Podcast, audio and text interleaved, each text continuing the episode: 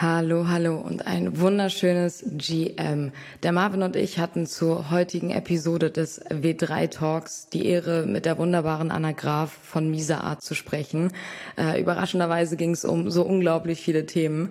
Und zwar haben wir generell über ihren Einstieg gesprochen, der eben durch Clubhouse tatsächlich äh, sie in die Fab 3 Szene gebracht hat, auch sehr, sehr überrascht, ähm, wie sie dann angefangen hat, mit Johann König von der König Galerie zu connecten, äh, Künstlerin und Künstler eben die Chance, mit Misa Art zu geben, ihre digitale Kunst zu verbreiten.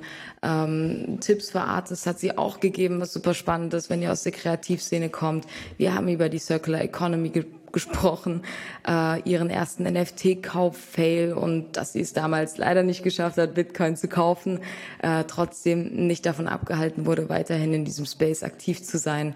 Äh, wir haben ein bisschen über ihre Erfahrungen in New York getroffen und das Christie's Pop-Up, was daran besser war, als dass das beispielsweise Super Rare gemacht hat. Also ich habe allein da schon so viele Sachen gelernt, was es zu beachten gibt, wenn man eigentlich in so eine Kunstgalerie reinkommt, egal ob physisch oder mit NFTs. Äh, offensichtlich gibt es da viele viele Sachen, auf die es zu achten gibt. Und äh, dann hat sie uns eben noch von ihren wirklich coolsten Projekten erzählt und ein paar Tipps gegeben. Am Ende noch ein paar sehr, sehr spannende Rapid Fires und äh, Headlines haben wir natürlich auch abgedeckt, äh, wo man einfach gemerkt hat, dass jeder von uns ein paar andere Sachen mitgebracht hat, was einfach unglaublich spannend war. Es war ein sehr, sehr inspirierender Talk und ich freue mich, äh, ihn euch jetzt zu präsentieren. Viel Spaß bei der neuen Folge des W3 Talks. Hast du, Anna, eben jetzt, wenn wir auch von Kunst und so sprechen, den Drop von Chris Brown mitbekommen? Das war nämlich bei uns letzte Woche so der Fail der Woche und ein bisschen interner Der Witz. Fail der Woche. Ja, ich glaube, im Moment sind ja einige so Celebrities ein bisschen gefailt. Das war jetzt auch bei Eminem und Snoop Dogg nicht besser gewesen. Ähm, die Frage ist immer, was wir im Moment so als, als Fail definieren, weil wir haben natürlich gerade so eine sehr es, wird sehr, es wird alles sehr kritisch beäugt momentan und vielleicht auch ein bisschen zu kritisch, weil man so nach diesem absoluten Hype jetzt in einem Down ist und dann wird alles ganz, oh mein Gott, und das ist jetzt voll der Fail, wo du letztes Jahr noch gesagt hättest, ja, okay, keine Ahnung was. Ähm, ich, ich, ich wäre da so ein bisschen ähm, vorsichtig und würde mal schauen, was die vielleicht noch in der Hinterhand haben. Wenn das jetzt natürlich einfach so ein Ding ist, wo sie schnell Geld machen wollen, ja, dann ist es ein Fail, aber einfach so von der Sache heraus. Ähm, ansonsten, ich denke, denke, ich sehe viele Projekte, die im Moment trotz nicht sofort Ausverkauf oder sonstiges einfach weiterarbeiten. Und ähm, ja, was da auch bei G-Money und so rauskommt, wird ja ganz, ganz spannend sein, ähm, das zu gucken. Victoria hatte das heute auch nochmal in unserer internen Gruppe gepostet. Das war ganz cool. Ja, mega, Was gibt's denn für G-Money News? Willst, willst du erzählen, Anna? Ja, nee, Victoria, du, das war, das war heute dein Takeout. ja, ich habe das tatsächlich auch erst heute Morgen gelesen und G-Money ist ja einer der, ich sag mal, NFT-Krypto-Influencer, der schon seit Anfang an irgendwie dabei ist, also auch bei mir am Einstieg immer eine Rolle gespielt hat und ähm, jetzt eben auch ähnlich wie Kevin Roses gemacht hat, den Admit One Pass gedroppt vor einigen Wochen oder Monaten und jetzt eben anfängt, seine Community in seine neue Projekte mit einzubeziehen. Und das nennt sich 9DCC. Ich weiß noch nicht, wofür es stehen soll, aber es soll so eine Fashion Luxury Plattform Brand werden. Ähm, so, viel, so viel Information gibt's dazu noch nicht. Aber ähm, im Fokus liegt auf jeden Fall auch seine Early Community mit, mit reinzubringen und denen eben zuerst, ich sag mal, äh, die Produkte zu präsentieren. So zumindest habe ich es verstanden und ich finde halt die ganze Kommunikation sehr, sehr spannend, jetzt eben nochmal eine Brand aus einer Community heraus aufzubauen, was, was mich am Web3-Teil so sehr interessiert. Und das Coole ist, um da wieder zurückzukommen, guck mal, das mit dem Admit One Pass, das hatte vielleicht gar nicht jeder mitgekriegt. Und jetzt lohnt es sich, wenn du da dabei gewesen bist. Und das meine ich halt mit diesen, ähm, ich glaube, was Marken gut machen können, ist gar nicht so laut teilweise unbedingt einzusteigen, sondern wirklich dieses Community Building erst so zu betreiben und dann mit was zu kommen, weil dann sind die Erwartungshaltungen auch gar nicht so wahnsinnig hoch. Ich finde, da ist immer so ein wahnsinnige Pressure, wenn du so auf einen Drop reingehst. Ähm, aber so dieses Slows starten, ähm, das hatten wir zum Beispiel mit Misa bzw. König Galerie letztes Jahr mit Porsche gehabt. Ähm, das, das war ja gar nicht so in den Vordergrund gerückt worden, dass Porsche dahinter steckt. Aber für die war das ein super Case, um einfach erstmal zu gucken. Ne? Man präsentiert jetzt Künstler, Und ähm, diese Verbindung Marken und Künstler oder Marken und halt so Künstler aus der Community ist, glaube ich, eine ganz, ganz spannende, die auch, wenn wir über Creator Economy sprechen, noch eine viel stärkere Rolle spielen wird. Mega. Und jetzt, wir sind schon komplett äh, rein in die Konversation. Vielleicht nochmal an die zuhören. Herzlich willkommen zum W3 Talk, Episode 28 meine ich, 29. Ich äh, verliere die Übersicht. Mit äh, Spezialgast Anna Graf von Misa.art.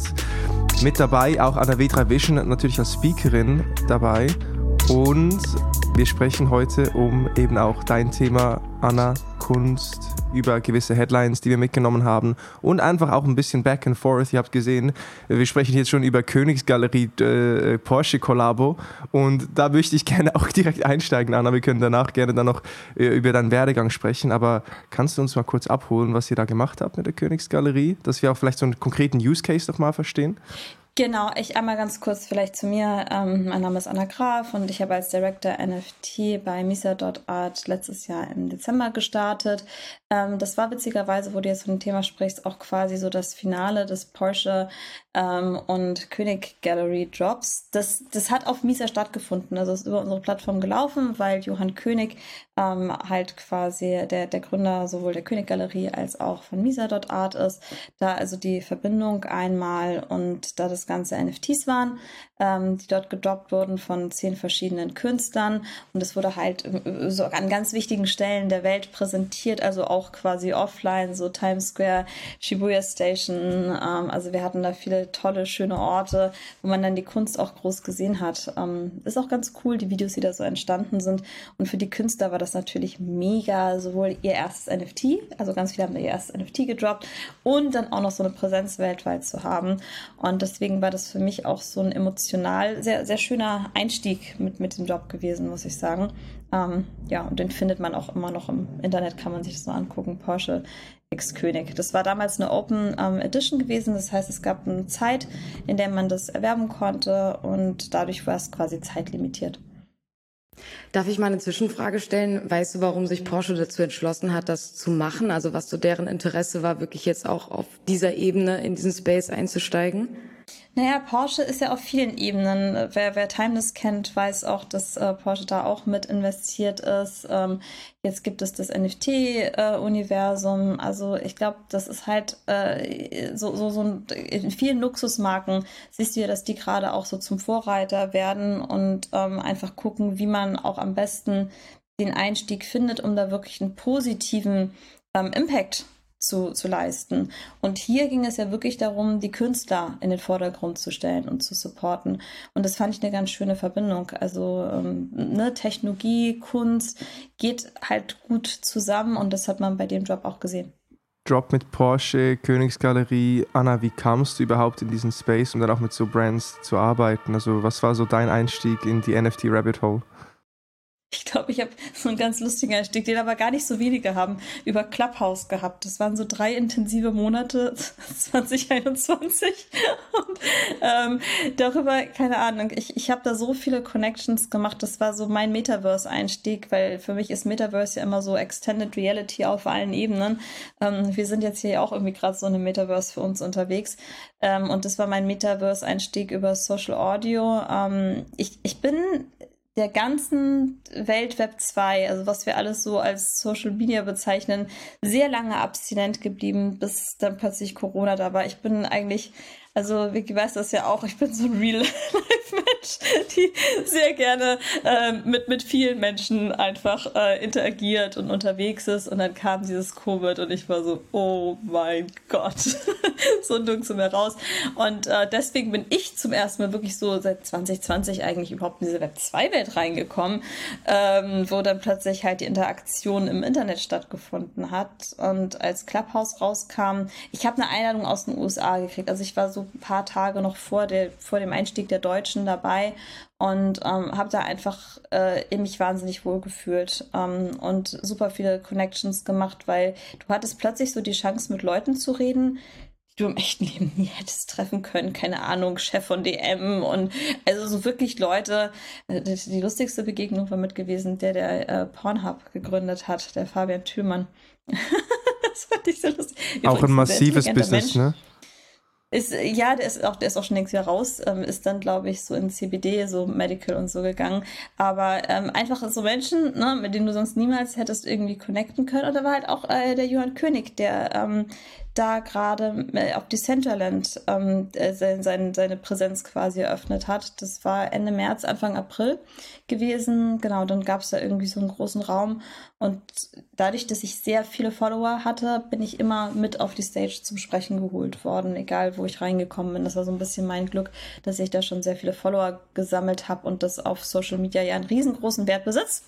Ähm, und ja, dadurch bin ich dann auch immer in die Konversation mit eingestiegen. Und so kam es dann dazu. Haben wir uns immer irgendwie so gegenseitig beäugt, beäugt weil natürlich die Community das nicht so cool fand, dass da plötzlich ein Galerist reinkommt. Ähm, ich fand es interessant, weil ich da eine Riesenchance sehe, gerade für die Third Parties, die man ausschließen wollte. Ich glaube, das macht gar nicht so Sinn. Ich sehe diese ganzen Third Parties halt mehr als die, die da äh, als, als verbindende Connectors sehr viel zu beitragen können. Ähm, und insofern bin ich dann Ende des Jahres damit eingestiegen. Hattest du schon eine Social Media Präsenz, bevor du auf Clubhouse bist? Oder war das wirklich so da, wo du alles mitgenommen hast und von 0 auf 100 eigentlich dann auch deine Audience aufgebaut hast? Ich ähm, habe ich habe auf Instagram im 2020 gestartet, hatte da aber halt ein ganz, ich, ich hatte eigentlich so einen kleinen Laden aufgemacht, äh, so während der Corona-Pandemie überhaupt noch Leute sehen zu können. für so, für so regional Sachen, weil die konnten ja alle, die ganzen Märkte waren dann ja geschlossen. Das war so ein Shop-in-Shop-System, wo ich auch E-Commerce äh, dran gehängt habe über einen Shopify-Shop. Also ich, ich, ich gehe immer sehr intensiv in Sachen rein. Ich habe so eine Passion für Dinge. Ähm, und da habe ich dann auch, genau, da habe ich Instagram eröffnet. Ich habe es auch nicht gelöscht übrigens. Also man sieht meine History. Ich dachte immer, das ist ganz nett. Dann sieht man das zumindest auf meinem Instagram-Account die Reise dokumentieren. Love it. Sehr gut. Ist und so ein bisschen, genau. Einige löschen das, aber ich finde das gar nicht, weil man, man pivotet ja immer so in seinem Leben und ich glaube, das gehört zur heutigen Zeit auch viel mehr dazu. Ähm, das ist so eine, für mich recht veraltete Einstellung, dass ein Mensch 40 Jahre das Gleiche machen kann, bin ich nicht der Typ für, glaube ich. Also ähm, ich muss mich immer so ein bisschen auch für mich selbst weiterentwickeln und ich glaube, das ist auch gut, weil dadurch lernst du ja immer wieder und kannst auch anderen weitergeben. Ne? Also wir versuchen ja alle irgendwie so ein Netzwerk zu bilden, wo wir auch voneinander lernen. Das heißt, ich lerne von jemandem, gebe es dann weiter und ähm, dann lernt jemand Neues etwas und so sind wir dann alle Gewinner der Situation und das ist doch eigentlich, wofür Web3 da sein soll. Unbedingt. Und dann über Clubhouse Johann König. Eine Sache, die mich interessiert, du hast gesagt, dass viele Web3-Enthusiasten keine Fans davon waren, dass jetzt Johann König als Galerist in die Szene reinkommt. Ist es, weil Galeristen so wahrgenommen werden als die, die von der Kunst von anderen Künstlern profitieren? Oder was war da die Skepsis? Gatekeeper. Gatekeeper, das ja. Gatekeepertum vor allen Dingen, ne? Also so die, die, das ist, die, die Galeristen sind ja die, die quasi immer im Markt bestimmt haben, wer reinkommt und wer draußen bleiben muss. Ähm, und äh, Web 3 bzw. NFTs haben es ja möglich gemacht, dass die Kunstbanausen plötzlich zu den Bestimmern dessen wurden, was gekauft wird und was nicht. Also wir haben da ja so einen Clash der Welten gehabt. Und das war, was heißt Web3 Community? Da haben wir ja von NFT, also das waren hauptsächlich Digital Artists gewesen, ne? Also das war die Community, wo ich so äh, quasi reingekommen bin und Developer. Got it. Und jetzt in Zukunft, siehst du da ein Zusammenspiel von Galeristen und, und Künstlern oder sagst du, die Gatekeeper werden langfristig weg, wegfallen?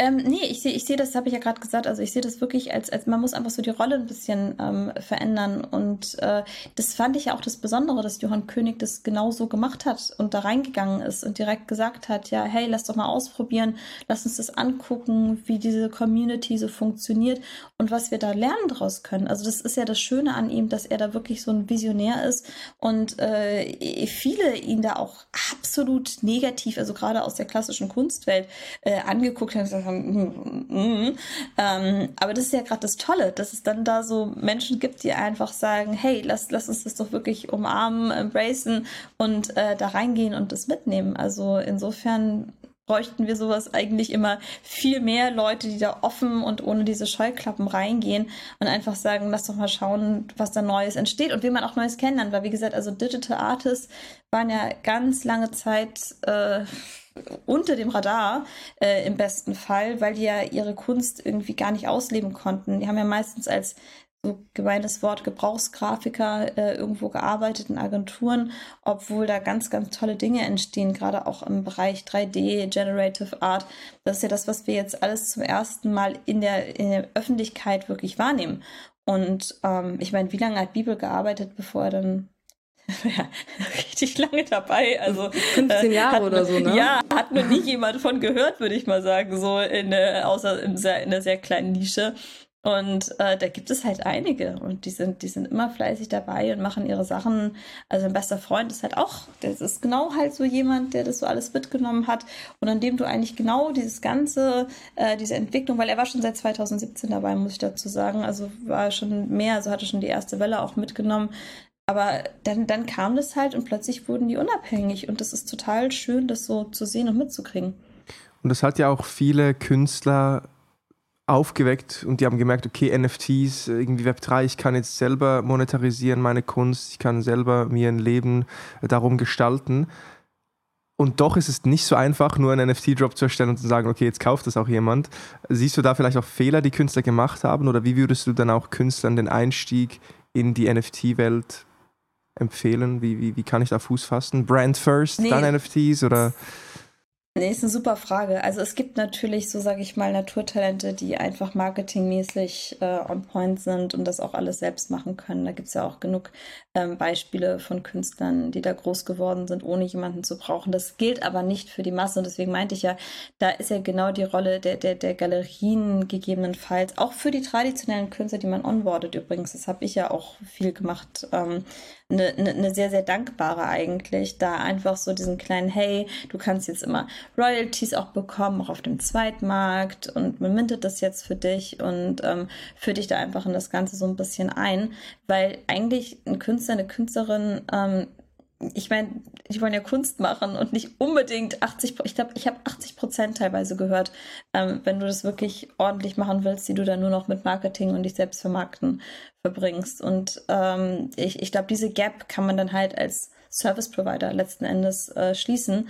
Und ähm, deswegen sind diese ganzen Collabs so wertvoll. Und das meine ich ja, wir haben am Anfang jetzt über G-Money und so gesprochen. Also auch für Brands ist es ja wertvoll zu gucken, okay, wer ist denn da schon deep in der Community drin und wie kann man da wieder interagieren, um diese ganzen Verbindungen zu schaffen. Weil die Community ist schon, die ist ja nicht groß. Also ich glaube, also weiß nicht, letzte Zeit ich gehört hatte, 1,5 Millionen Wallets äh, mit NFTs. Äh, hart am Traden sind davon hm. Ein Bruchteil, äh, vielleicht 300.000 maximal, im Moment wahrscheinlich noch weniger. Und das heißt, du sprichst da eigentlich immer noch ein sehr spezielles Publikum an, das was sehr nischig ist und von dem wir jetzt aber das Ganze aufbauen wollen. Ähm, und insofern ist gerade da ist super interessant, wie schaffen wir die Infrastrukturen, nehmen aber diese positiven Ideen, die im Web 3 entstanden sind, mit und übertragen das Ganze auf irgendeine Welt, die zwischen Web 2 und Web, Web 3 liegen wird. Richtig gut, jetzt wo du das so erzählst, eben, dass Galeristen ja den Wert haben, einfach auch ein Publikum an die Künstler heranzuführen. Eigentlich ist jeder von uns potenzieller Galerist jetzt. Ne? Wenn du ein Publikum hast auf Social Media, das dir vertraut, was vielleicht auf deinen Geschmack auch zählt, dann kannst du, Anna, deine liebsten Künstler ausstellen auf Instagram oder wo auch immer dann die Plattform ist. Und dann und bist selber. Du auch wir haben ja die ganzen Web3-Möglichkeiten sogar schon ja. dazu, Marvin. Das ist ja total cool, ja. Haben Galerien. Richtig gut. Okay. Das ist schön, ja, aber das ist halt auch, also das ist genau, was du sagst. Ähm, das, das, Vertrauen und Reputation ist meiner Meinung nach die wichtigste Währung auch im Web 3, by the way. Also äh, dadurch, was 2021 halt passiert ist mit diesen ganzen Scams, die dann kamen, ist das eigentlich die Hauptwährung, die immer noch zählt. Und ähm, die kannst du, die kannst du mit gar nichts anderem aufwiegen, meiner Meinung nach. Und deswegen darfst du dir auch nicht solche Fehler erlauben wie Pepsi. Also ja, Pepsi ist für mich ja so ein Beispiel, die müssen irgendwie die Kurve kriegen, weil was sie jetzt anfangen zu machen, ist eine eigene Blockchain auch noch zu schreiben, wo du dann gar keine Einsicht in die Daten hast. Und dann sollen sie auch lieber bei ihren Datenbanken bleiben. Also, äh, wenn das wirklich so stimmt, dann bin ich da schon wieder echt, denke ich mir, ja, okay, dann, dann ist halt die Frage, wie ernst meint man das? Ja. Krass interessant, das wusste ich nicht. Das ist, das ist mir neu, das werde ich mir direkt im Nachgang anschauen. Kann ich da gerne mit jemandem connecten, der das gerade nämlich ja. macht.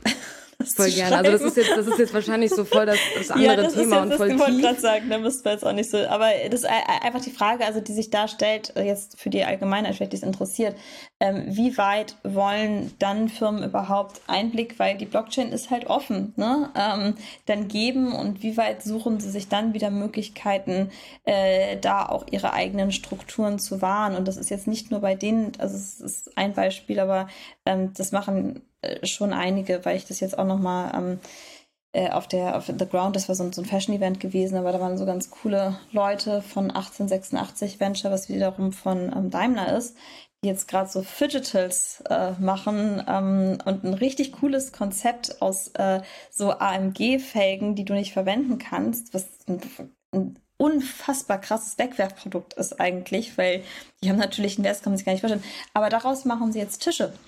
Ähm, und dieses ganze Konzept der, der Circular Economy im Web 3 wird nochmal ein, ein Riesending werden, sowohl für Fashion als halt auch für die ganzen Sachen, die so in, der, in den Produktionsprozessen übrig bleiben, wenn wir uns einfach die momentane gesellschaftliche Lage auch ansehen, dass die Leute einfach entdecken, hey, Ressourcen sind nicht unendlich verfügbar und äh, wir müssen doch vielleicht mal gucken und das auf der Blockchain nachvollziehbar zu machen und transparent zu haben, ist eigentlich eine ganz coole Sache.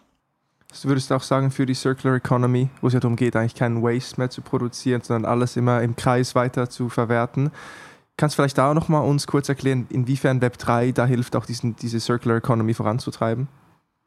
Ja, also wie gesagt, ich hatte das jetzt ähm, auch von der Fashion-Messe mitgekriegt und ähm, das war ganz interessant, weil ich hatte da einen Vortrag und habe mir da so eine Digital Fashion Designerin mit reingeholt, die äh, afrikanische Wurzeln hat wiederum und halt davon erzählt hat, wie schlimm das mit dem ganzen Waste ist, was dort angespült wird, halt auch an den Küsten ähm, und wie sie dort kleine Communities halt dazu ermutigt, ähm, diesen Waste zu sammeln, daraus dann wiederum Produkte herzustellen und das Ganze äh, überträgt sie dann ins Metaverse. Also sie hat dann halt äh, sich so eine Metaverse-Präsenz aufgebaut, wo du das wiederum sehen kannst, an die virtuellen Produkte halt aber die äh, Physicals drangehängt werden. Ähm, und ich glaube, für viele ist es zum ersten Mal einfach dann, wie gesagt, so, so ein sichtbar, so ein transparent machen auf dem Level, das man besser versteht. Weil letzten Endes, der Käufer will ja einfach ein Produkt verstehen. Ähm, und da kannst du noch so viel über NFTs erzählen, diese Technologie interessiert eigentlich niemanden. Muss mich auch nicht interessieren. Ich muss auch nicht wissen, was MP3 ist, um Musik hören zu wollen. Ähm, und deswegen ist für mich dieser ganze Fokus auf das Produkt und äh, die, die Nahbarkeit des Produktes für den Kunden und die Verständlichkeit viel wichtiger. Und das ist auch für die Circular Economy, wenn du halt, wie gesagt, diesen Kreislauf siehst, das nachvollziehen kannst und weißt, ah, okay, so, da kommt das jetzt her, da geht es hin und ich bin irgendwie Teil des Ganzen, dann hast du ja auch so ein, so ein Wohlfühl-Moment äh, damit drin. Und ich glaube, das äh, darf man immer nicht unterschätzen.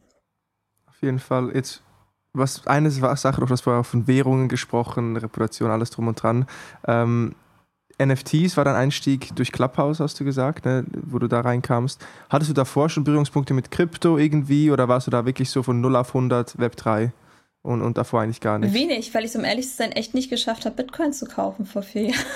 Same. ich, ich habe das versucht und dann war das irgendwie, wirkte das so shady, diese Plattform.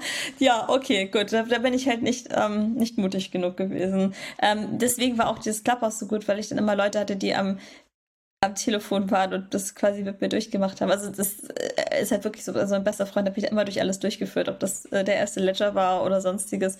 Das hat mir total geholfen und Sicherheit gegeben, denn mein allererster Kauf war ein mega Fail. Das war beim Pizzadau, wollte ich so eine Pizzaschachtel erwerben, das weiß ich noch. 200 Dollar Gas verloren, am Ende nichts gehabt. Ähm, hatte auch ein bisschen was mit deren Contract zu tun. Nichtsdestotrotz war das mein allererstes Erlebnis, irgendwas zu kaufen auf der Blockchain.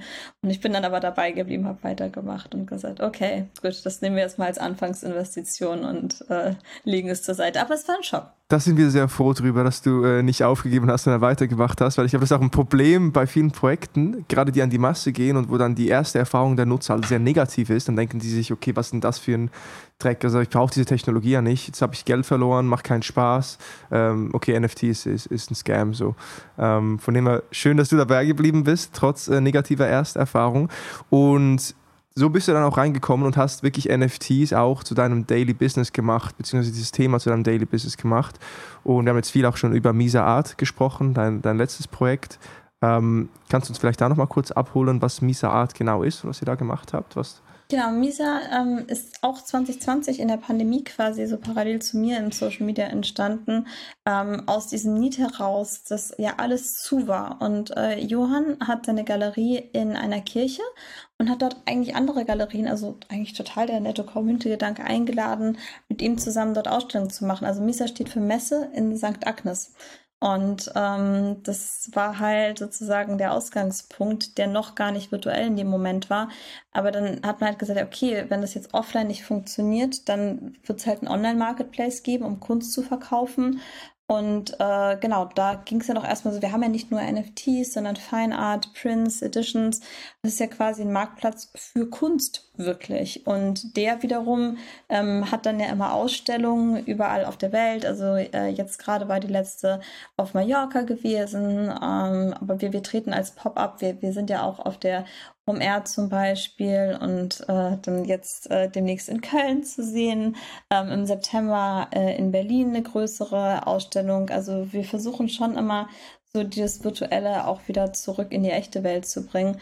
Und ich glaube, das macht so den Reiz von, von der Misa aus, dass du halt nicht stuck bist äh, in, in einem komplett virtuellen Raum. Das wäre nämlich für mich, glaube ich, schwierig, sondern immer wieder diese äh, Anknüpfungspunkte auch in der echten Welt hast und das überträgst. Sowohl in die eine als auch in die andere Richtung. Das funktioniert halt, glaube ich, gut, weil ähm, ich, ich war ja in, Berlin, äh, in New York auch in den ganzen Galerien unterwegs, den ganzen Web3-Galerien und ich war super enttäuscht, wenn ich es persönlich mal sagen darf. Ich finde, das war nicht so schön, wie die das präsentiert haben.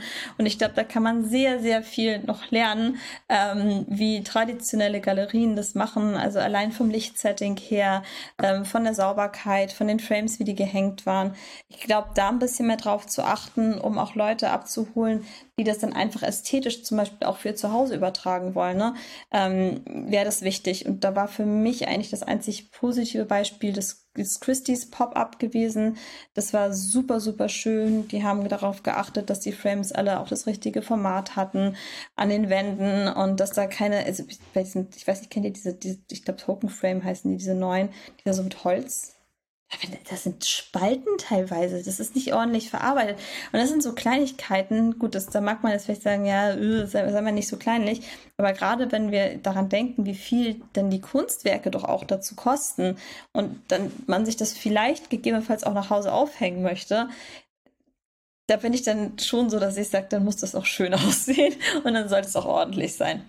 Und da gibt es, glaube ich, noch eine Menge zu lernen für die meisten. Gab's bei der ich finde das so interessant. So, sorry, dass ich da unterbreche. Ich finde das so interessant, weil dadurch, dass ich echt wenig bis keinen Bezug zu Kunst oder Galerien habe, äh, auch irgendwie ganz anders in diesen Space gekommen bin. Das sind alles so Sachen, die wären mir wahrscheinlich so nicht aufgefallen. Ich bin da die ganze Zeit, wenn ich durch diese Galerien laufe, dann gucke ich halt echt nur auf die Bilder.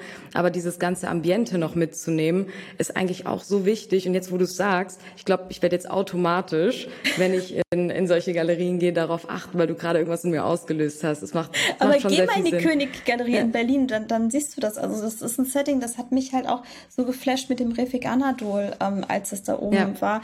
Das war was Besonderes. Also du hast da einen ganz anderen Moment gehabt. Und äh, als ich dann halt bei Super Rare war, es war so schade, weil das eine der Kunstwerk war relativ dunkel und es wurde genau unter ein Oberlicht gehängt. Das heißt, ich habe dieses Kunstwerk und äh, das, das ist eine Sache, die dir vielleicht dann auch nur unterbewusst im Endeffekt äh, quasi irgendwie gang nahbar wird, gar nicht richtig bis in die Tiefe wahrnehmen können. Und ich weiß, hätte man das vom Licht und so anders gehängt, hätte das einen ganz anderen Effekt auf dich gehabt.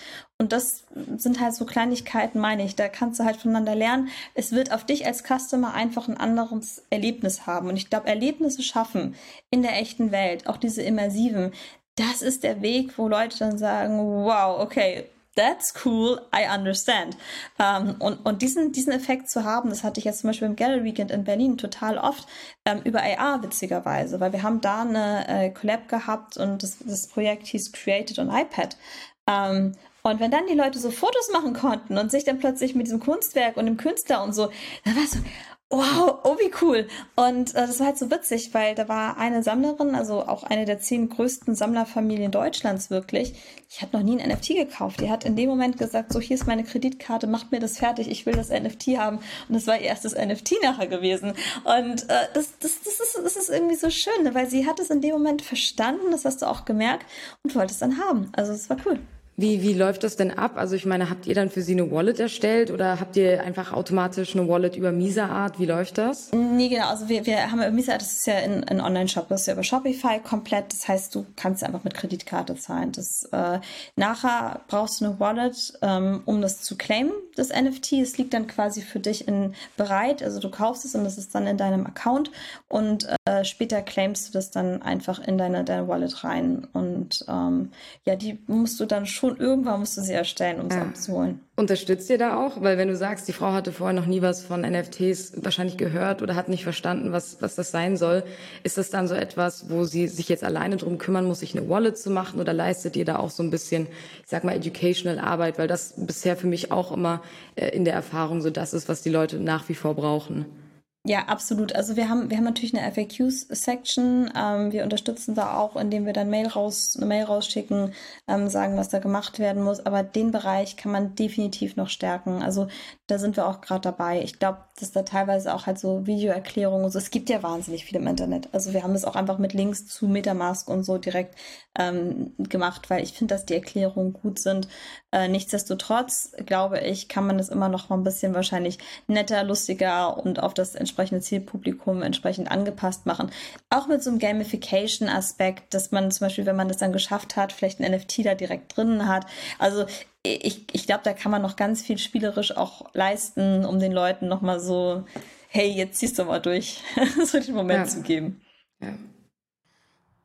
Letzte Frage zu Misa Art, Anna. Und zwar ist ja dein Titel da auch Director of NFTs.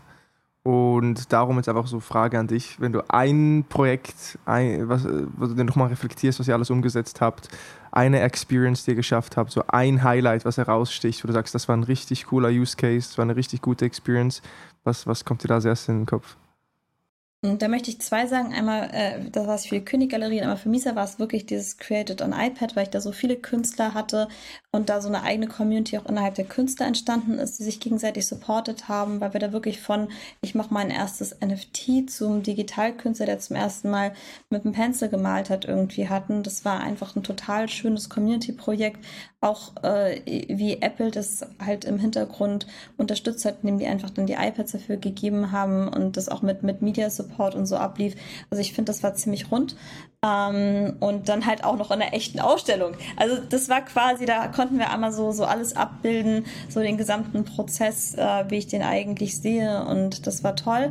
Äh, und für die Königgalerie war das Alicia Quade ähm, mit dem äh, DNA-Projekt. Das war ja ein Projekt, was eigentlich aus der echten Welt kam. Das heißt, Alicia Quade hat ihre gesamte DNA sequenzieren lassen. Ähm, in der Berlinischen Galerie wurde das ausgestellt. Es wurde alles ausgedruckt. Das waren 300.000 Seiten ungefähr. Ähm, 14.000 waren aufgehängt, also es war allein impressive, da reinzugehen und sich zu überlegen, welcher arme Mensch das gemacht hatte.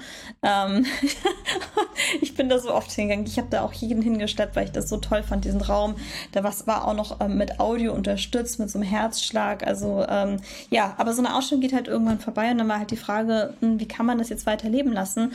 Und das wurde dann halt auf die Blockchain übertragen und du kannst dir da halt quasi ein Gen kaufen ähm, und hast dann halt ein, ein Gen, das sind 25 DIN A4 Seiten, was du bekommst. Äh, das Besondere natürlich an so einer Sequenzierung ist, und da bin ich gar nicht bis in die Tiefe am Ende reingestiegen, weil ich das so, ich finde das toll, aber du kannst ja wirklich das rauslesen. Am Ende siehst du aber, dass die Menschen halt so gleich sind. Also sie spielt da sehr viel mit Identität und ähm, das heißt, nur die Bold Letters sind das, was sie eigentlich ausmacht. Die sind relativ selten. Ähm, und insofern ist es auch so gesellschaftlich, finde ich, total das schöne verbindende Projekt. Und jetzt wandert es dann halt in die ganze Welt und du hast als Unlockable Content halt diese 24 Seiten zum Ausdrucken und kannst dann diese Ausstellung bei dir zu Hause reproduzieren. Das aber überall weltweit. Und das ist für mich so von, von, von der, vom ganzen Storytelling, vom Narrativ ein wunderschönes Projekt und eine ganz, ganz tolle Künstlerin. Hey, hier kurze Werbeunterbrechung. Nein, wir bewerben nicht ein externes Produkt, noch nicht. Schreibt uns, wenn ihr Interesse habt, mit uns zu kollaborieren, sondern unsere Konferenz W3 Vision am 21. und 22. September in Köln auf der Demexco. Wir haben eine eigene riesige Fläche. Wir haben unglaubliche Speaker von Rarible, High Snobiety, Colibri Games, Agentur Boomer und vieles mehr. Und wir suchen weitere Speaker, wir suchen Aussteller und wir möchten einfach Welle machen und euch da dabei haben. Von dem her, checkt die Webseite ab, w3.vision, schreibt uns auf LinkedIn, in den Discords, erzählt euren Kindern, euren Eltern, euren Enkeln und ja, das ist es. Wir gehen zurück in die Folge. Danke euch, Gigi. Anna, du bist ja wirklich mittlerweile auch überall zu sehen, überall eingeladen, äh, sprichst auf Events, tauschst dich mit den größten Brands im ganzen Lande aus. Was ist so die häufigste Frage, die dir gestellt wird? So irgendwie, sei es so Kunst, NFTs, ähm, was, was die Leute nicht checken oder was immer wieder auftaucht? Mm, also ich glaube, warum überhaupt NFT?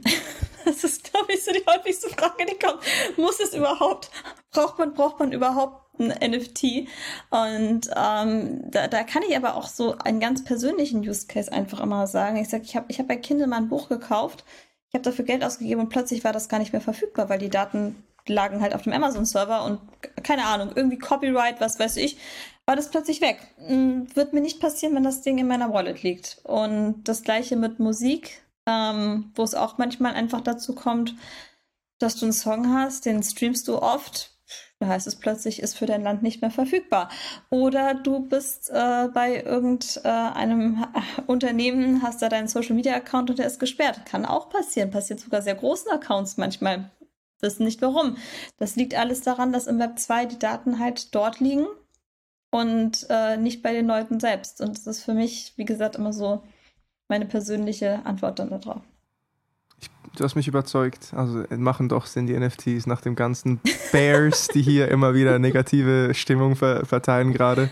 Red mal mit Bitcoin Maxis. Das ist das ist das härteste. Also ich habe ich habe mal durch ich bin durch die harte Schule der Bitcoin Maxis gegangen, weil da uh ähm, G ähm, und da da bin ich nun aber auch nicht zu idealistisch. Ich glaube, das ist bei mir so ganz gut. Ich bin ja auch pragmatisch und natürlich alles, was wir machen, ist nicht komplett dezentralisiert. Nein, das wäre auch eine Lüge, das zu behaupten. Aber wie gesagt, es geht darum, Use Cases zu schaffen, die einfach für den Einzelnen Sinn machen. Und ich glaube, die können wir erstellen und halt auf ganz vielen Ebenen. Und allein jetzt in unserem Gespräch haben wir ja gesehen, ne, von Fashion über Sachen, die du halt in der echten Welt nicht mehr haben kannst, die dann dort zu verewigen. Also wir haben einfach so viele Möglichkeiten. Da entsteht gerade auch noch so viel mehr. Und das finde ich spannend. Also ne, auch diese ganze Economy, die sich darum Umwelt jetzt mit so Projekten wie Token Proof zum Beispiel, ähm, die dir ein echtes, einen echten Mehrwert gegeben haben aufgrund dieser Sicherheitschecks, die du halt sonst nicht hattest. Sonst heißt es ja, verbinde deine Wallet. Uh. Ihr wisst nicht, wie viele Freunde ich habe, die dadurch richtig viel Geld verloren haben. Also schlimm. Vielleicht ganz mal kurz. Über Token Proof? Nein, eben nicht über Token Proof, sondern weil sie ihre Wallet mit irgendeiner Seite connected haben, wo sie dachten, ja, ist schon safe. Und dann war halt alles weg. Erklär uns vielleicht so, noch mal ganz kurz ähm, den Token Proof Use Case. Auch, was ist Token Proof? Der Token Proof Use Case ist in, im letzten Jahr, wenn du dann halt so dein, dein Projekt hattest, NFT minten wolltest, dann musst du dich ja immer mit der, mit der jeweiligen Webseite verknüpfen. Und da gab es Projekte, die halt sehr, sehr gut andere Webseiten gefaked haben. Ähm, und du dachtest, ja, das wird schon das Projekt sein und dann kaufe ich da. Und auch Leute, von denen du wirklich gedacht hattest, hey, die kennen sich echt in dem Space aus.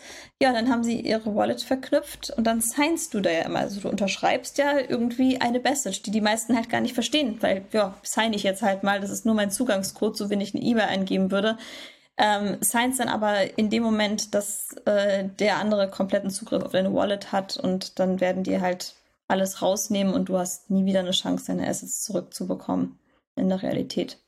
Außer über interessante Methoden. ich weiß nicht, ob ihr das mitgekriegt hattet. Bei Solana kannst du ja dein, ähm, äh, deine Royalties, ich weiß nicht auf wie viel Prozent setzen. Und dann haben alle, hat die ganze Community mitgemacht und einfach mal die Royalties auf 90 Prozent gesetzt. Und dann konnte derjenige nämlich die Assets gar nicht mehr wirklich verkaufen, ohne das ganze Geld wieder zurückzuspülen. Das war ganz lustig. Also da gab es teilweise sehr kreative Ideen, was ich ganz, ganz nice fand, aber das kannst du natürlich nicht immer machen. Und insofern Token Proof, da verbindest du halt einmal deine Wallet mit Token Proof und die übernehmen das dann für dich, dass du woanders beweisen kannst, dass du halt Mitglied des jeweiligen Projektes bist. Aber wie smart ist das denn, ne? Also baust Royalties rein, mit jedem Verkauf kriegst du einen Kickback und dann wird der NFT geklaut und dann halt hochsetzen die Royalties auf 90 Prozent genau. dann geht alles wieder zurück an die ursprüngliche Wallet, wenn schon. Genau. Geil. Das ist Community, ne? Also, dass das funktioniert hat, ist schon, ist schon ziemlich cool, muss ich sagen. Aber das war ein Case, äh, weil das irgendwie auch, die, die, die hatten richtig viele Assets geklaut.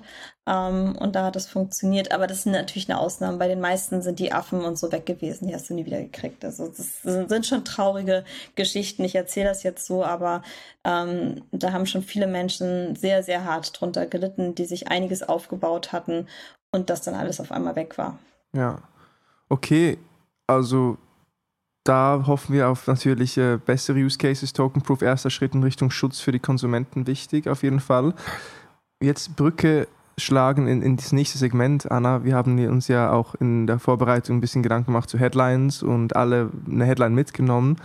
Und ich würde gerne dir, gerade Anna, äh, das Wort wieder übergeben und gerne deine Headline vorstellen. Was hast, was hast du aufge, aufgegabelt diese Woche?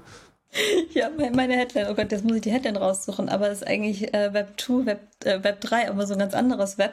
Und zwar das Teleskop, das James Webb Teleskop, was ich so beeindruckend fand, äh, weil das, das waren einfach so die schönsten Aufnahmen, die du aus dem Universum finde ich, jemals in der Qualität irgendwie gesehen hast. Und ich habe viele Web, lustigerweise, weil es ja Web, also zwar mit Doppel-B, aber es heißt halt Web, ähm, Web 2, Web 3 Vergleiche. Web 2 war dann das Hubble-Teleskop gewesen und dann hattest du so den Vergleich äh, der Bildqualität. Und das, das ist wieder so eine Sache, das lässt sich für mich im Gehirn so wunderbar übertragen. Einfach, ne, dieses Enhancement, was du einfach mit dieser Technologie und diesem Fortschritt bekommst. Und das möchte ich allen Leuten so, weil viele sagen, ach, das ist so unemotional, NFTs, Bullshit. Ähm, das ist eine emotionale Geschichte. Man, man muss da halt nur mit reinkommen und äh, nicht immer nur an die Technologie denken, sondern das, was wir damit irgendwie transportieren können. Und deswegen, ja, so, so mal als Bildwelt einfach ver, ver, verinnerlichen, wie, wie schön Sachen sein können, dass man einfach auch das Schöne mitnehmen soll ähm, und uns dann ja, in dieser schlimmen Welt vielleicht ein Moment des Glücks beschert werden kann. Ich finde das so cool, dass du diese Headline mitgenommen hast. Ich war so überrascht, als du das gerade gesagt hast, aber dadurch halt auch umso schöner, weil wir das einfach zum Beispiel, wir schätzen das ganz anders ein. Wir reden dann über NFT News und ich meine, das machen wir beruflich, das machen wir jede Woche so. Äh, ich kenne das James Webb Teleskop auch. Ich beschäftige mich manchmal, wenn ich noch ein bisschen Zeit habe, auch gerne mit solchen Sachen. Deswegen umso schöner, dass du das mitgebracht hast und diesen Vergleich. Also echt mega cool.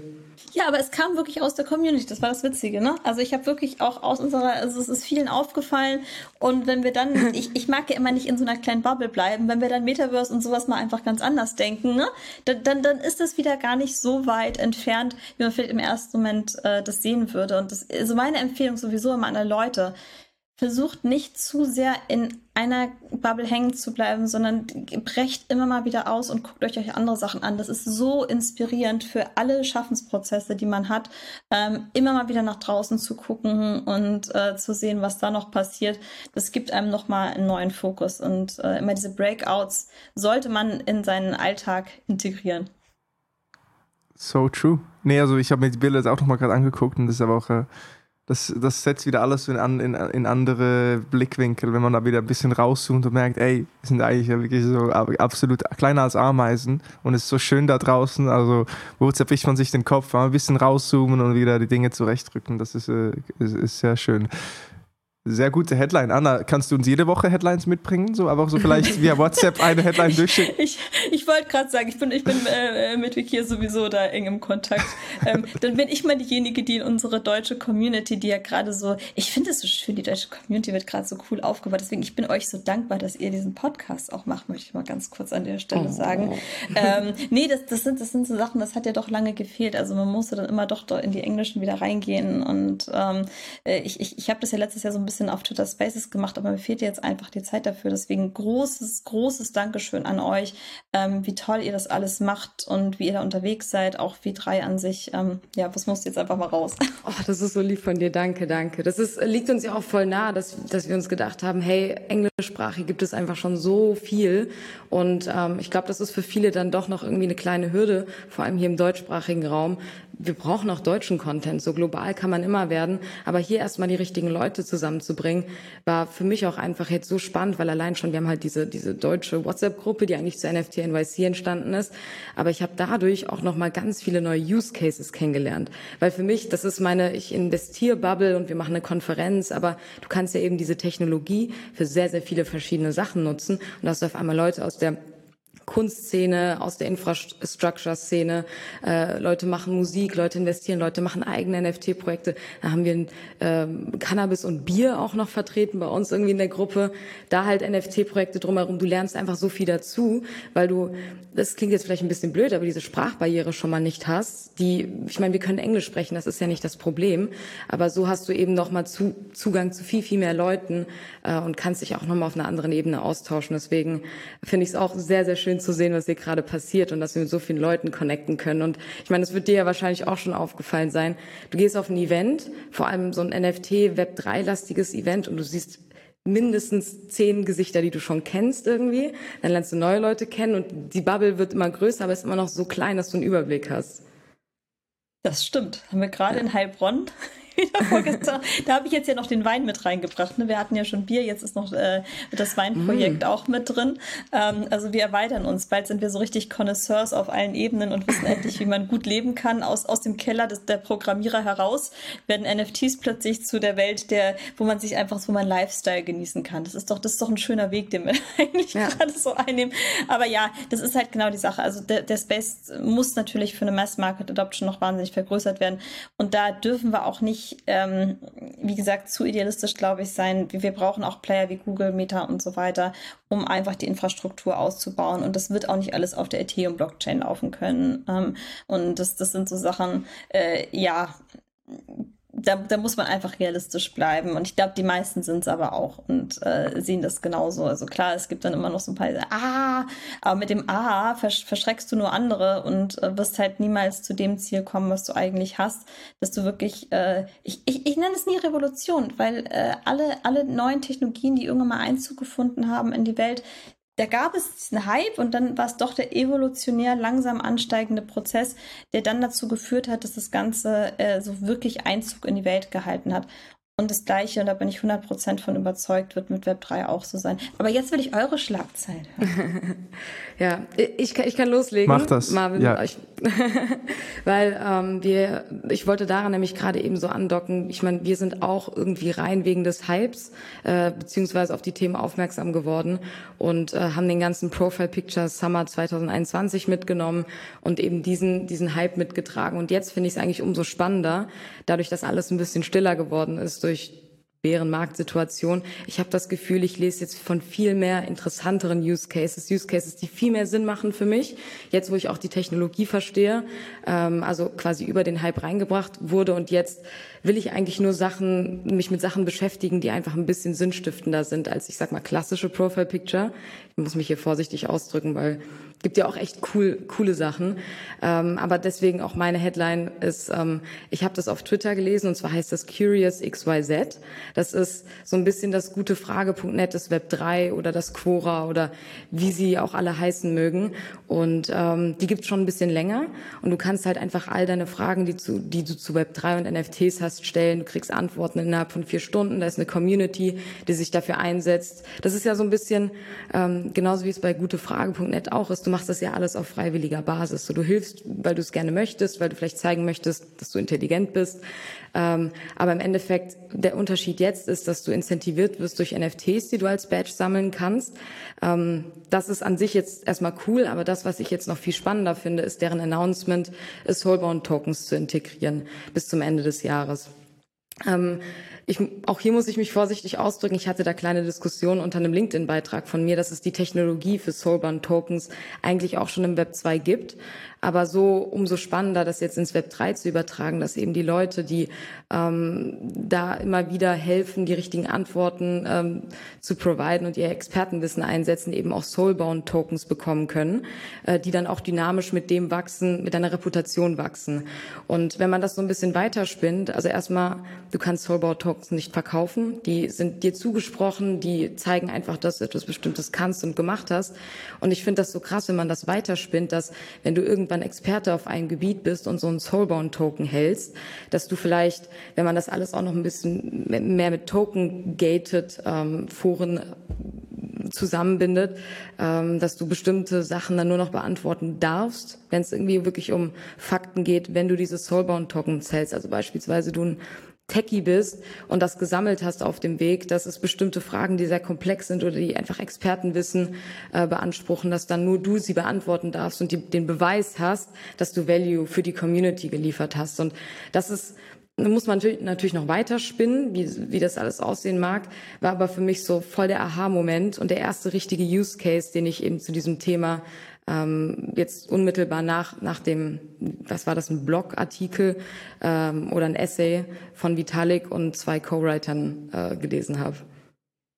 Mega cool. Hab, hab's mir gleich parallel mal angeguckt und gespeichert. Dankeschön. Ja, sehr, bitte, bitte. sehr nice. Ich meine, wir kennen alle die Reddit-Quora-Foren, wo Leute Fragen stellen. Da gibt es wirklich ja Menschen, die dann Fragen beantworten und die eine Reputation innerhalb diesen dieser Foren für sich aufbauen und so bekannt sind für, für ein Thema und immer wieder da äh, Rede und Antwort stehen.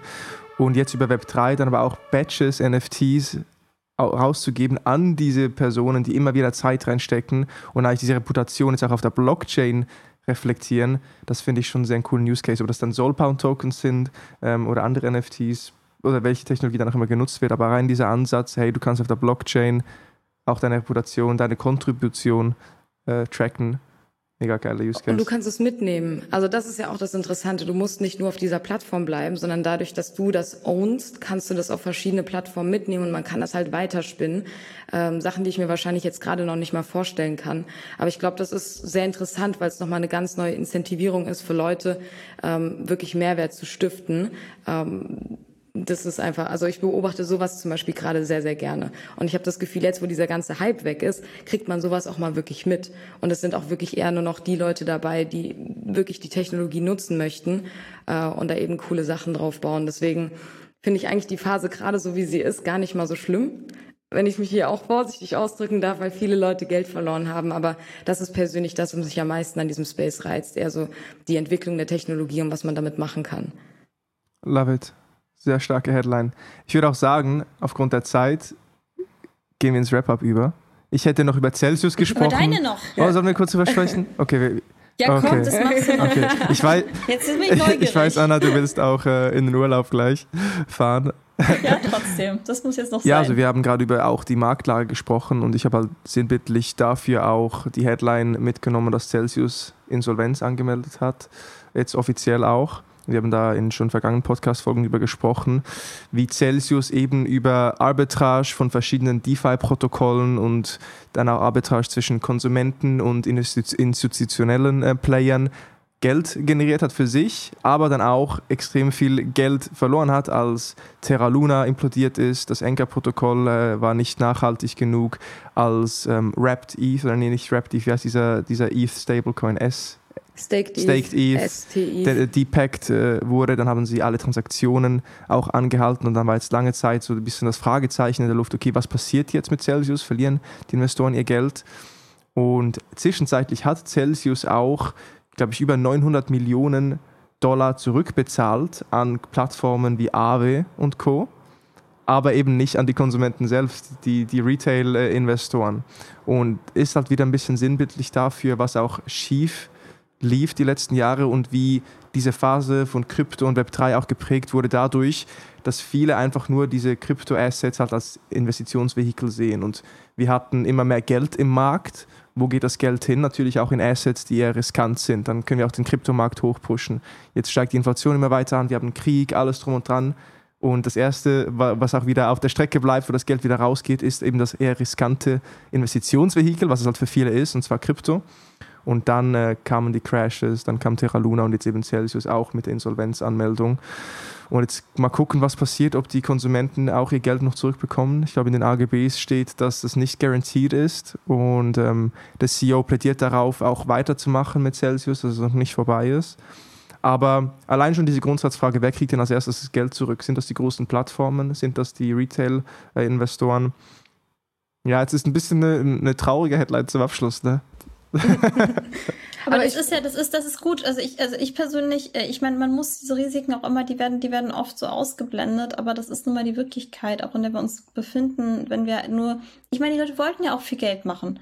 Seien wir ganz ehrlich, die sind ja reingegangen, weil ich bin, ich, wie oft bin ich gefragt worden nach 10x? Sogar wenn ich zu meinem komischen PCR-Test gegangen bin, ja, die fragten, ja, wo, wofür brauchst du es überhaupt? Sage ich kurz, was ich mache und dann, oh, nächstes ja. 10x-Projekt. Das ja. kommt dann leider damit. Und deswegen ist es gut, da immer wieder, das ist ja Part der Education, darauf aufwächst. Außerdem, bei Insolvenzen, die überall gerade stattfinden, ist es nicht anders. Also das ist jetzt nicht, äh, dass wir sagen, das ist ein Web3-internes Ding, dass das erstmal an die Großen geht und, und die Kleinen nichts bekommen.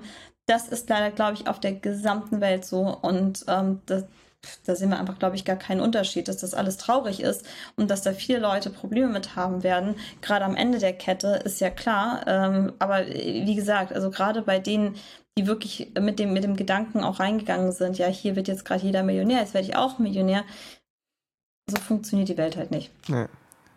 Gigi, ist schön gesagt. Und auf eine nachhaltigere Zukunft, wo es nicht nur um kurzfristige finanzielle Gains geht, sondern um community-driven Projekte, die Wert schaffen. So wie vielleicht auch G-Money mit seinem Po-Up-Approach. Der hat ja wirklich alle, also die ganze Community hat ja aufbauend auf diesen Po-Ups, die er davor verteilt hatte, aufgesetzt, ne? Wir machen, ja. wir machen auch Po-Ups, also Vicky, ne? Ja, wir haben jetzt angefangen. Habt ihr doch. Ja, haben wir auch. Schon. Ja, ja, ich weiß. Wir, wir, wir setzen die überall mal mit ein und versuchen uns so jetzt auch, also ähnlich wie G-Money es ja auch gemacht hat, der wusste ja vor einem Jahr auch nicht unbedingt, oh, ich mache jetzt eine eigene Kollektion und das Resultat ist, dass die Leute, die meine Po-Ups auf dem Weg sammeln, ähm, davon profitieren, sondern eher umgekehrt, ich mache das jetzt einfach mal, ich teste das aus, Leute kriegen irgendwie ein nices Gimmick und so kannst du ja auch tracken und sehen, wer eigentlich early immer mit dabei war und es macht natürlich Sinn, dann auch auf sowas zurückzugreifen und zu sagen, hey, jeder, der x amount of Po-Ups hat, kannst ja alles tracken, der darf da früher minden oder der bekommt automatisch ein NFT. Und so ein bisschen dieses Beweisen, dass man früher dabei war, finde ich einen sehr, sehr spannenden Ansatz, vor allem wenn es um Creator geht. Man, also ich kenne das, ich beschäftige mich viel mit Musik, wenn man dann sagt, ach, den habe ich schon gehört, da war er noch nicht berühmt. Ne? Also so diese, ich sag mal, diese Sachen kannst du eben mit NFTs jetzt nochmal ganz anders spielen. Und äh, das finde ich auch sehr, sehr spannend. Und dementsprechend versuchen wir das jetzt auch immer wieder, äh, paar Po-Ups einzubauen, ohne wirklich konkret zu wissen, wir machen das damit, sondern nur irgendwann, wenn wir was Cooles machen, auf jeden Fall die Leute mitzuziehen, die uns auch auf dem Wege unterstützt haben und äh, wirklich die lieben Nachrichten, die wir bekommen und all sowas. Das ist ähm, was schon sehr, sehr, sehr schön ist. Eine große Ehre mit euch heute gesprochen zu haben. Dankeschön. Und für das nächste Mal dann wieder im echten Leben, hoffe ich. Unbedingt. Spätestens im September, ne? Spätestens ja. September. Ende Juli ist auch W3 Pizza, ne? Äh, Vicky. Da bin ich leider selbst nicht mhm. da. 28 ist das, ne? Aber die ist wo? Die ist irgendwo. Wo, wo in, seid ihr da? In Berlin, in Berlin. Ja. Ich bin, ich bin jetzt wirklich, muss ich, muss ich nach München zum ersten Mal. Was ganz cool ist, da ist das. Äh, aber für alle, die in München sind, ne, Festival der Zukunft mit dem Deutschen Museum zusammen.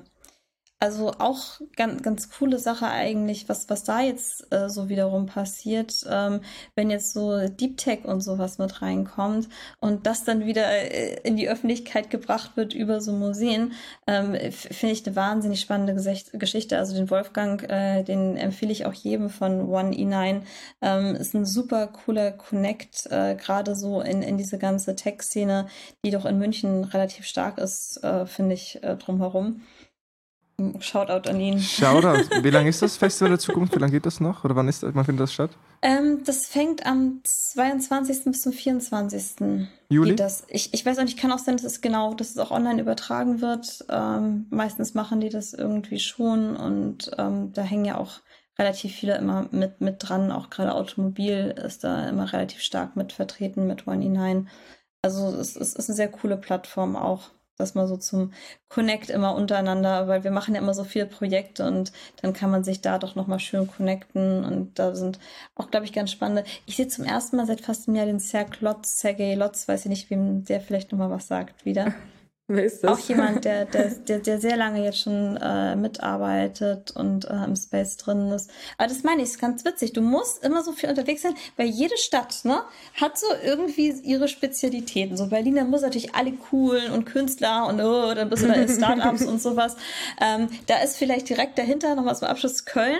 Ähm, das ist so das, was so an Berlin direkt dran kommt. Frankfurt natürlich Finance, muss, muss man immer da sein. Alle, alle Anwälte und Banker treffe ich immer nur in Frankfurt. Hat daran angeknüpft, aber eine ganz witzige Community gekriegt über dieses El Salvador Bitcoin City Ding, weil die, der Connect, das ist auch wiederum alles in Frankfurt, mal so als deiner Insider.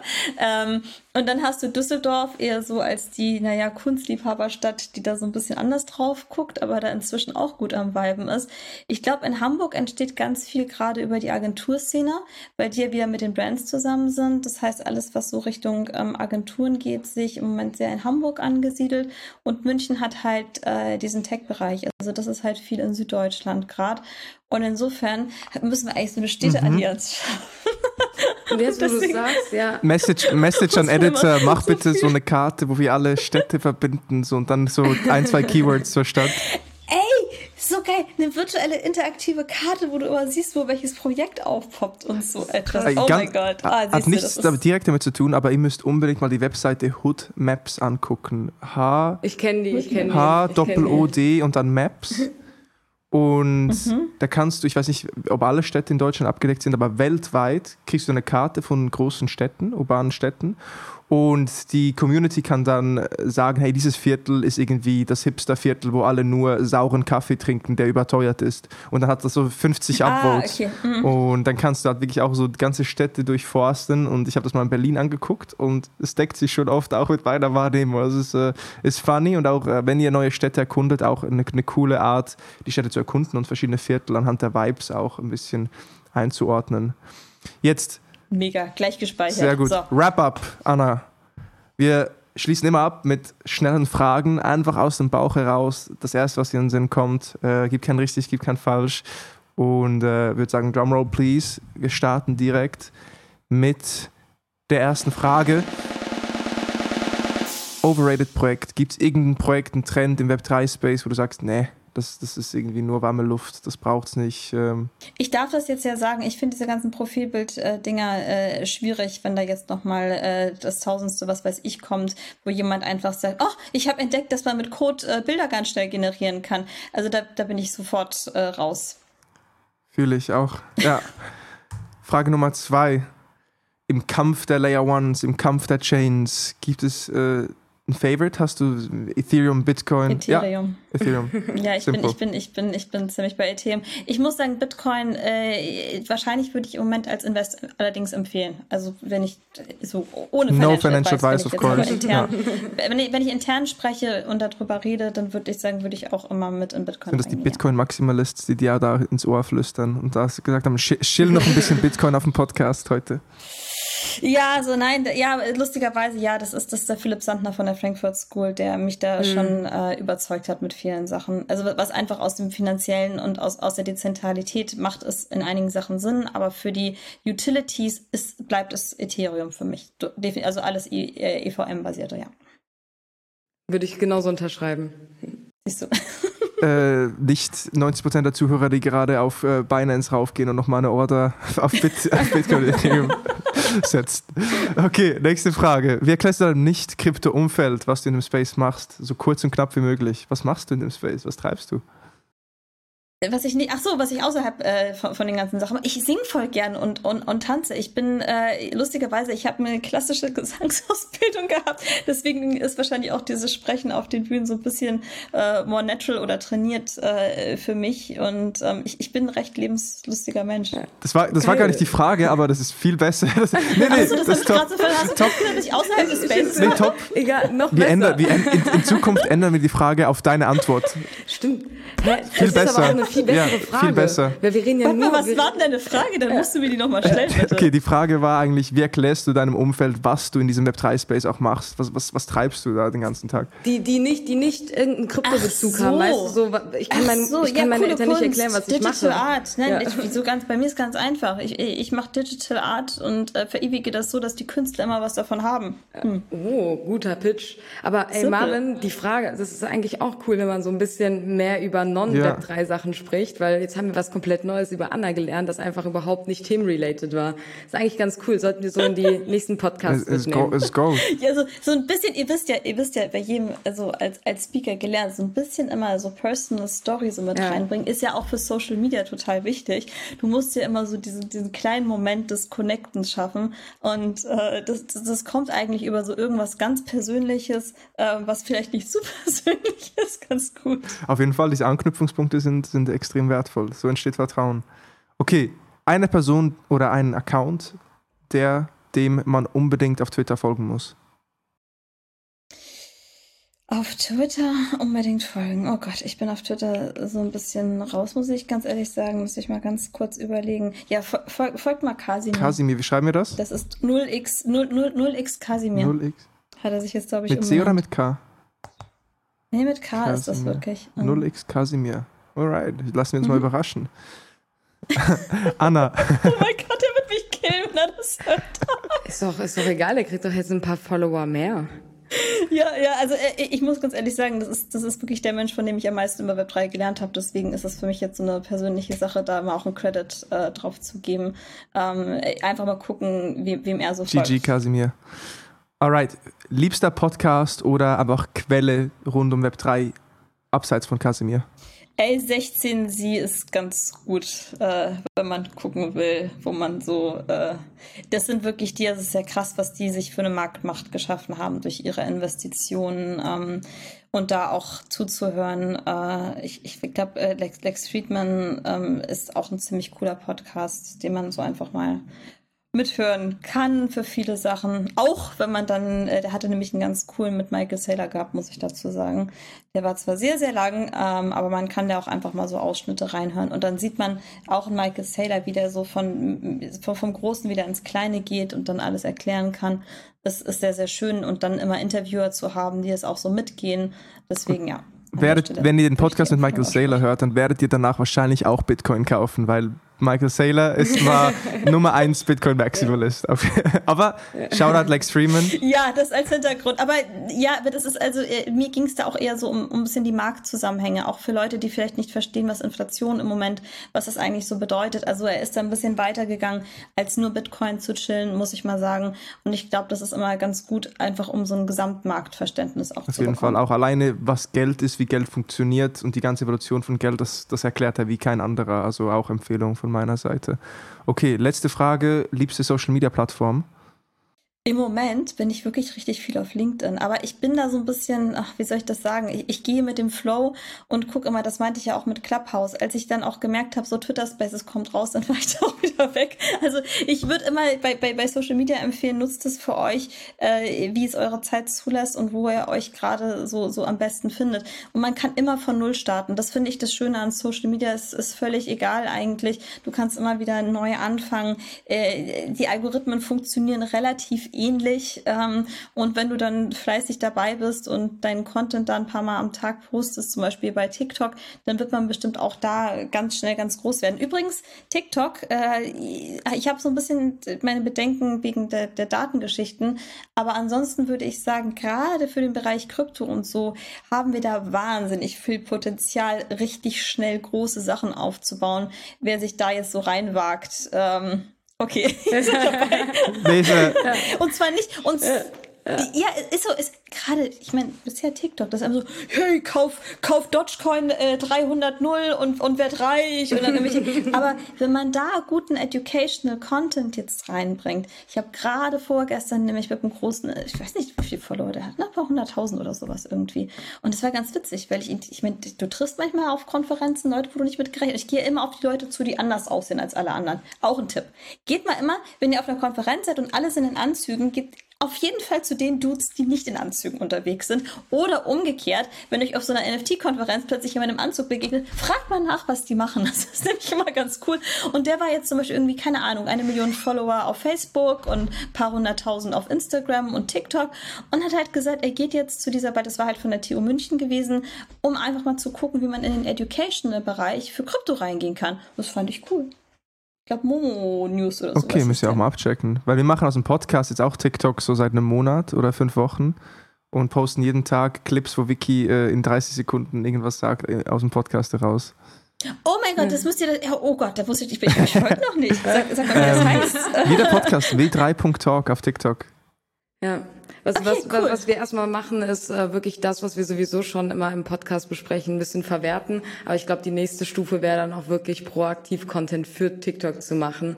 Ähm, aber das, das kommt dann auch noch. Aber genau. Das, das läuft schon ganz, ganz in Ordnung, denke ich. Wir haben zumindest mal, die, die Maschine läuft mal und jetzt können wir nochmal spezifische für TikTok dann vielleicht produzieren in naher Zukunft. Ja, sehr cool. Ja, da, werde ich gleich mal folgen. Ja, perfekt. Sehr schön. Guck mal, habe ich jetzt noch mal was gelernt. Sehr gut. Ja, und abschließend, du hast gesagt Konferenz, das ist ja noch einen Tipp mitgegeben, wie man Leute angeht. Du sprichst natürlich auch auf der W3 Vision. Konferenz aus dem W3-Haus während der DMEXCO 21. und 22. September. Was erwartet uns da? Was, worüber wirst du sprechen? So?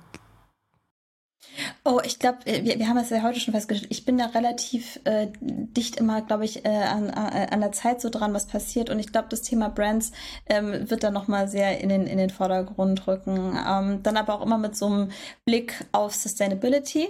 Weil, wie gesagt, Nachhaltigkeit fängt für mich nicht nur beim äh, Flaschen wieder zurückgeben an, sondern äh, ist Nachhaltigkeit betrachte ich immer ein bisschen größer. Und da hatten wir auch schon über Circular Economy gesprochen. Und ich glaube, dass da Brands auch nochmal ganz viel zu beitragen können. Cool. Ich, kann ich, ich, ich, ich bin gespannt. Ich freue mich auf jeden Fall auf den Talk. Du hast uns schon einen Teaser gegeben, äh, wie geil du über das Thema sprichst. Und äh, da bin ich gespannt, was du dann äh, mitbringst. Was ist das? Zwei Monate bis dahin, ne? Geht nicht mehr so lange. Cool.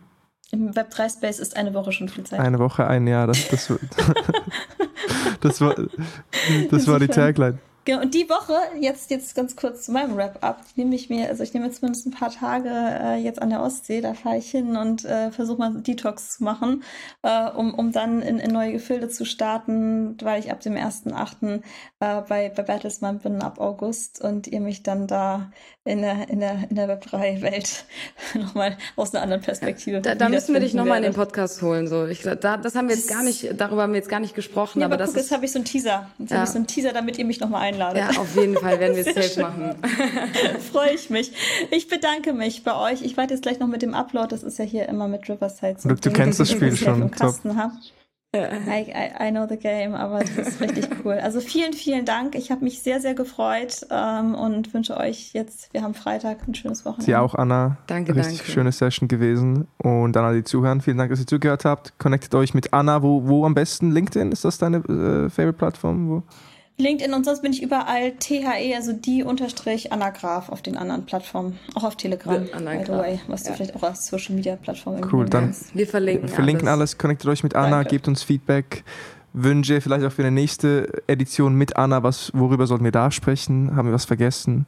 Was wünscht ihr euch? Und äh, in diesem Sinne, GG an euch beide, Vicchick und Anna Graf. Hast du auch so ein äh, Web3-Alias, Anna? Irgend so wie Vicchick 030? Discord ist das Lady, Lady Anne. Anne. Boah. Stark. das habe cool. ich aber noch aus, das habe ich aber noch aus, aus Gamer. Ja, umso besser. Ach, jetzt, noch, jetzt hast du noch Gaming geteased, okay. Nein, nein, nein, nein, das, das, nee, nee, nee, nee, ich, ich, ich, ich Lass muss Anna in den Urlaub. Ja. Anna, vielen Dank dir.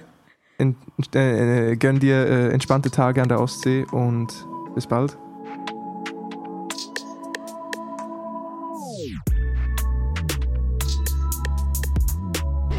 Nice, ja, was eine nice Session.